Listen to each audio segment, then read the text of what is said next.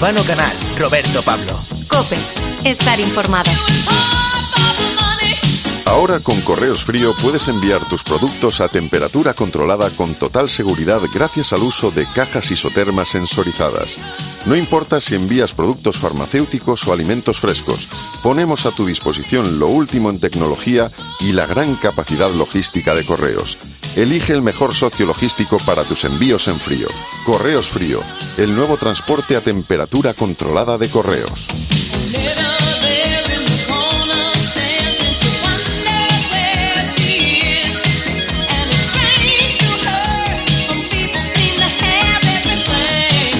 ¿Quién no ha tenido alguna vez problemas digestivos o dudas sobre qué dieta es la más adecuada? Entender qué es la microbiota, cómo actúan las bacterias, qué alimentos te sientan bien y por qué, o cómo combatir el colon irritable o la hernia de hiato, todas esas dudas. Sí, sí, o qué debes saber de los probióticos antes de usarlos, o qué platos te ayudan a adelgazar sin pasar hambre. Son solo algunos ejemplos de los temas que aborda el nuevo libro de Ángela Quintás, una obra llena de respuestas a muchas preguntas de alimentación y salud que todos nos hemos hecho alguna vez. Solo hay que quedarse con el título. ¿Por qué me duele la tripa? Ángela Quintás, muy buenas, ¿cómo estás? Muy bien. Oye, el aparato digestivo suele ser de los que más molestias nos da en la vida y sin embargo nos conformamos con, atajar esas molestias con remedios de, de farmacia fáciles o remedios caseros. ¿Por qué solemos tener tantos problemas estomacales? Mira, lo que no es normal es vivir con estos problemas estomacales. Es decir, yo cada vez me encuentro con más gente que dice, me hincho como un globo, eh, tengo diarreas, estreñimiento, hay alimentos que me sientan mal y bueno, como que pues es lo que hay, ¿no? Y eso no es normal. Pues ¿por qué cada día tenemos más problemas? Pues porque, mm, mira, una de las primeras causas de la disbiosis, que sería esa alteración en la microbiota, que producen, pueden producir esos síntomas, son el estrés, el consumo de determinados fármacos, como pueden ser los corticoides, los antiinflamatorios, eh, el consumo de alimentos ultraprocesados, el sobrepeso, la obesidad, el consumo de antibióticos. Al final, bueno, algo no estamos haciendo bien, como cuando cada vez nos encontramos con más gente que padece este tipo de, de dolencias. Desde luego, lo, lo, más importante en este caso es identificar ¿no? de dónde viene el problema para darle solución. ¿Hay más problemas con solución de los que creemos? Me refiero a ese tipo de molestias que, muchos pensamos que es algo que tenemos que arrastrar toda la vida y sin embargo, pues a lo mejor el remedio está ahí esperándonos. Claro, lo primero que tenemos que hacer es identificar el problema. Es decir, primero, ¿qué síntomas tengo? Intentar buscar la causa. Hay veces que la causa simplemente está en que no estoy comiendo bien, que no estoy realizando bien el acto de comer. Por ejemplo, eh, hay mucha gente que no mastica bien los alimentos y el acto de, de la digestión empieza en la boca. Es decir, en la boca yo ya tengo unas enzimas, como puede ser la milasa salival, que es la que va a empezar a hacer la digestión de los alimentos. Entonces hay gente que ya eso lo hace delante del ordenador, eh, hablando, tal. Entonces ahí seguro que se lo está haciendo mal. Y luego, eh, sobre todo, ver qué estamos ingiriendo o si tengo mi peso eh, saludable o no al final hay muchos factores. Es verdad que luego nos podemos encontrar con un paciente que tenga una hernia de hiato o que tenga un helicobacter pylori. Bueno, pues ahí hay que actuar de otra manera. Pero muchas veces simplemente con un cambio de alimentación o con consumir los alimentos de una determinada manera. Por ejemplo, eh, gente que padece muchos gases, cuando las verduras están muy, muy cocidas, producen muchos gases. Es decir, por ejemplo, una coliflor cruda prácticamente no te va a dar ningún gas, pero si la cuezo mucha, te va a producir muchos gases. Bueno, pues la manera de, el punto de cocción de esos alimentos, cómo combinarlos, eso a veces simplemente es una solución muy sencilla y que puede hacer que, pues que al final nuestra digestión, toda nuestra vida no gire en torno a nuestro aparato digestivo. Nos has dado mucha información, como si fuera una frase. Vamos a intentar analizarla. Por ejemplo, Ángela, eh, Helicobacter eh, pylori, eh, hernia de hiato. ¿Qué es el Helicobacter pylori y cómo nos afecta? Mira, el Helicobacter pylori es una bacteria eh, que se cree que el 50% de la población está infectada de ella. Lo que pasa es que no todo el mundo tiene sintomatología. Es una bacteria que se ancla en la parte alta del estómago, entonces para vivir ahí, eh, pensar que en el estómago nosotros lo que tenemos es ácido clorhídrico, es decir, tenemos una sustancia muy ácida. Bueno, pues para esta bacteria poder vivir en, esa, en ese medio tan ácido y no morir, lo que hace es que secreta una sustancia que se llama ureasa y produce una gastritis. Entonces, el paciente que tiene hernia de hiato lo describe casi siempre como un dolor muy punzante en la boca del estómago. Hay gente que lo describe como si le estuvieran clavando un puñal o como si tuviera un puño que le saliera de fuera hacia adentro. Suelen tener vómitos por la mañana. O sea, es un paciente que ya tiene una sintomatología como muy clara. El problema es que esta bacteria, para eliminarla, eh, tenemos que utilizar antibióticos sí o sí, es decir, no tenemos opción, porque es una bacteria que está muy anclada. Lo que sí tenemos que hacer es, mientras estamos tomando el antibiótico, para que ese antibiótico mate solamente esa bacteria y no se cargue toda nuestra microbiota, sí que podemos hacer cosas, es decir, podemos utilizar cepas de probióticos específicos.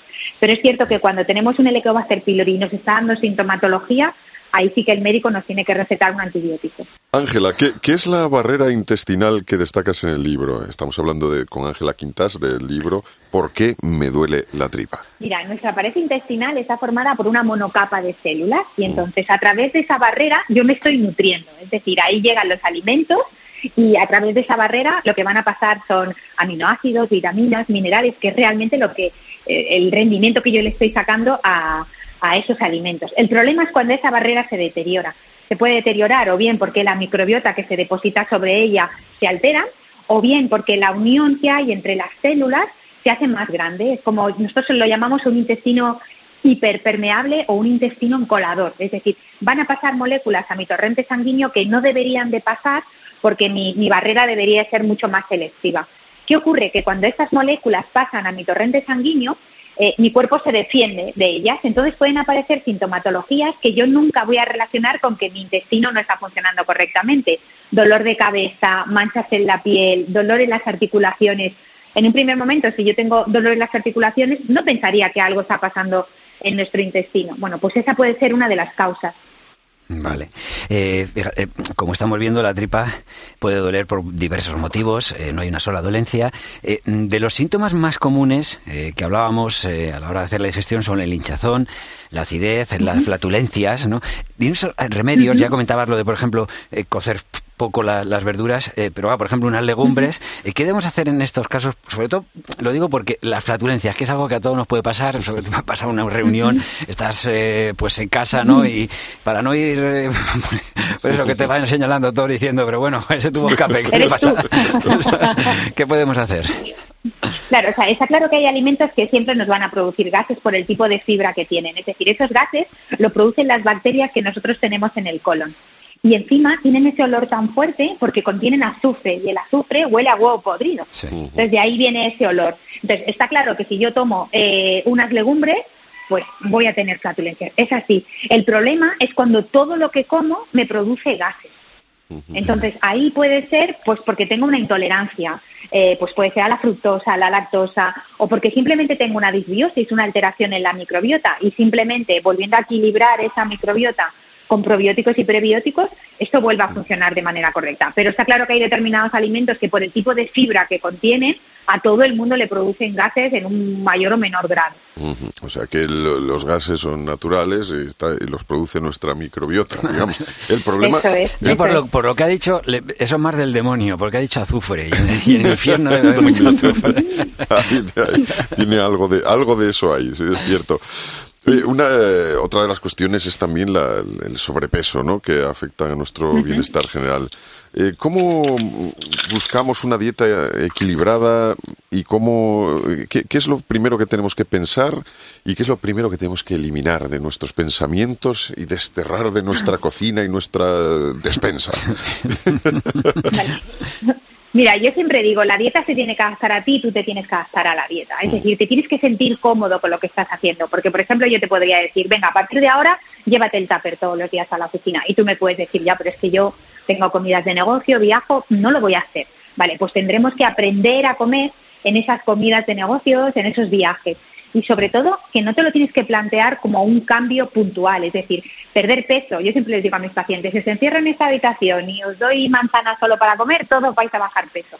Pero eso no es algo que se va a mantener en el tiempo, sino yo tengo que, tiene que ser algo en lo que yo me sienta a gusto y que lo pueda mantener en el tiempo y que me sienta lleno de energía y que al final eh, las kilocalorías que estoy consumiendo a lo largo del día estén llenas de nutrientes, que no sean kilocalorías vacías.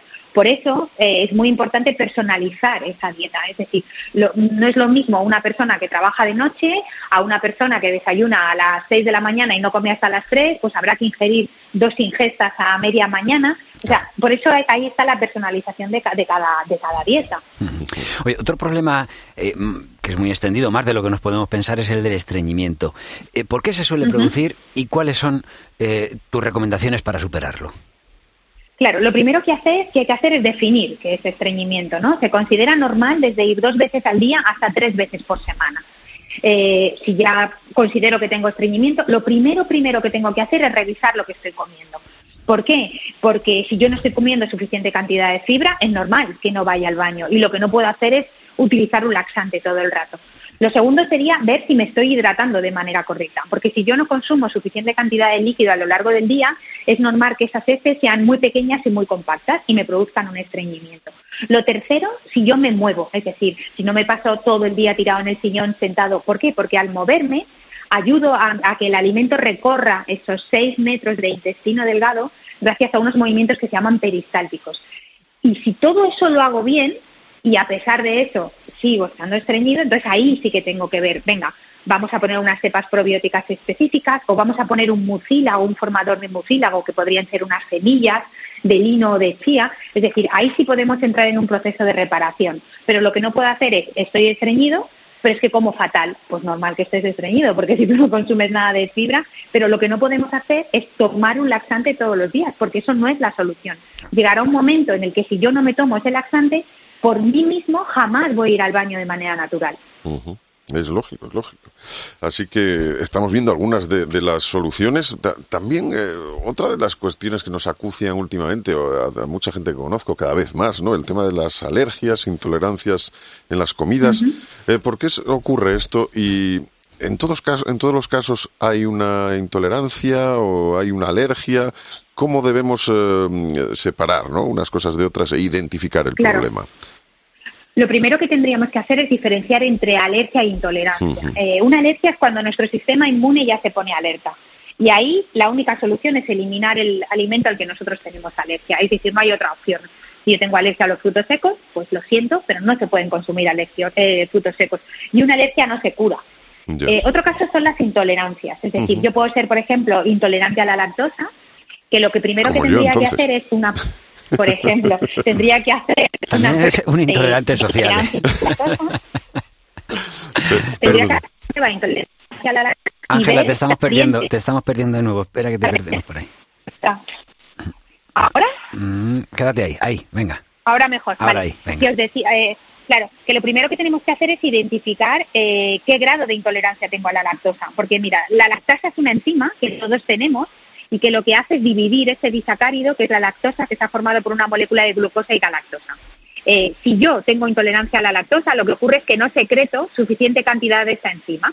¿Dónde es donde más lactosa encuentro? En la leche de vaca. Pero es cierto que en el proceso de fermentación de esa leche para hacer yogur y para hacer queso, las propias bacterias que hacen esa fermentación producen esta enzima, de tal manera que la concentración, por ejemplo, que yo encuentro en el queso de lactosa es mucho más baja. Y si encima hablamos de otros animales, la oveja es la que menos lactosa tiene. Entonces, ¿por qué me voy a quitar todos los lácteos si realmente yo puedo consumir un queso de oveja o un yogur de oveja, pero lo que no puedo tomar es un vaso de leche de vaca. Entonces ahí es donde tenemos que ver en qué gradiente somos. La alegría que le acabas de dar a, Urbano. O sea, no sabes tú.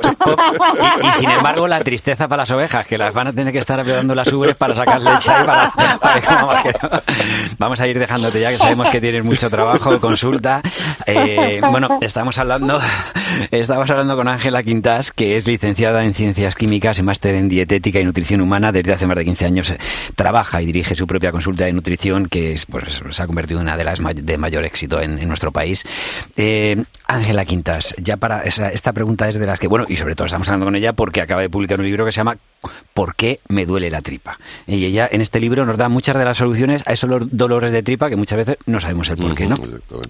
Ángela, esta ya es una pregunta de nivel, es como para cuando te dan ya el tercer grado en inglés. ¿Qué es la candidiasis y cómo afecta a una persona que la tiene? Eh, mira, la cándida es un hongo, una levadura, que todas las mujeres tenemos un reservorio de cándidas en la vagina. El problema es cuando esa cándida crece y coloniza otras zonas donde no debería estar. Entonces, hay una cándida que cuando se deposita en el, en el intestino se llama eh, cándida, cándida estomacal y tiene una sintomatología muy clara. Es ganas de comer dulce a todas horas, ¿Mm? Como si tuviera dentro al monstruo de las galletas, o sea, mm, o como o como, ¿por qué? Porque este, esta levadura se alimenta de azúcares y de antibióticos. Entonces es una gana de comer dulce de manera compulsiva, dolor en las articulaciones, eh, hay gente que le molestan mucho los olores, cambios de humor. Entonces hay mucha gente que tiene esta candida estomacal y que realmente no entiende qué es lo que le pasa, ¿no? O sea, eh, le hacen una gastroscopia está bien, le hacen una colonoscopia está bien, pero hay algo que no está funcionando bien. Bueno, pues el causante puede ser este humo. Vale. Hay gente, perdona, que sé que ha pasado la COVID eh, de manera sobre todo grave y sé que, que tiene un poco pues esos síntomas. ¿eh? Lo de necesitar comer dulce, lo de esto que estabas comentando. Mm. ¿Puede tener alguna relación? Claro, fíjate, se están haciendo estudios en los que se está mirando la microbiota, la relación entre microbiota y COVID. Y lo que están estudiando es por qué dentro de una misma familia o dentro de un grupo de personas hay gente que lo coge de una manera o de otra, hay gente que incluso no se infecta. Entonces está viendo si tiene que ver el tipo de microbiota que tiene y las bacterias de las que están compuestas. Entonces, porque se ha visto, por ejemplo, que en enfermedades como la ansiedad, el Parkinson, la esclerosis múltiple, hay una alteración de esa microbiota. Entonces, están viendo si la explicación de por qué unas personas reaccionan de una manera tan diferente frente al COVID, incluso gente de la misma familia, puede ser eh, que el origen esté o la causa esté en su microbiota. Porque me duele la tripa es el nuevo libro de Ángela Quintas y tiene todas eh, las respuestas a todas estas preguntas que nos hacemos cada uno cuando de repente algo no funciona bien en nuestro cuerpo. A no ser que, es que te hayan dado un puñetazo, que entonces es por el puñetazo, ¿eh? no es por nada que hayas ingerido, que eso es diferente. Ángela Quintas, muchísimas gracias, un abrazo. Un abrazo y muchísimas gracias. Un placer, un beso. Gracias. Ahora, con Correos, puedes enviar tus productos a temperatura controlada con total seguridad. Te presentamos Correos Frío. No importa si envías productos farmacéuticos o alimentos frescos, ponemos a tu disposición lo último en tecnología y la gran capacidad logística de Correos. Elige el mejor socio logístico para tus envíos en frío. Correos Frío, el nuevo transporte a temperatura controlada de Correos. Oído Cocina. Urbano Canal, Roberto Pablo. Cope, estar informado.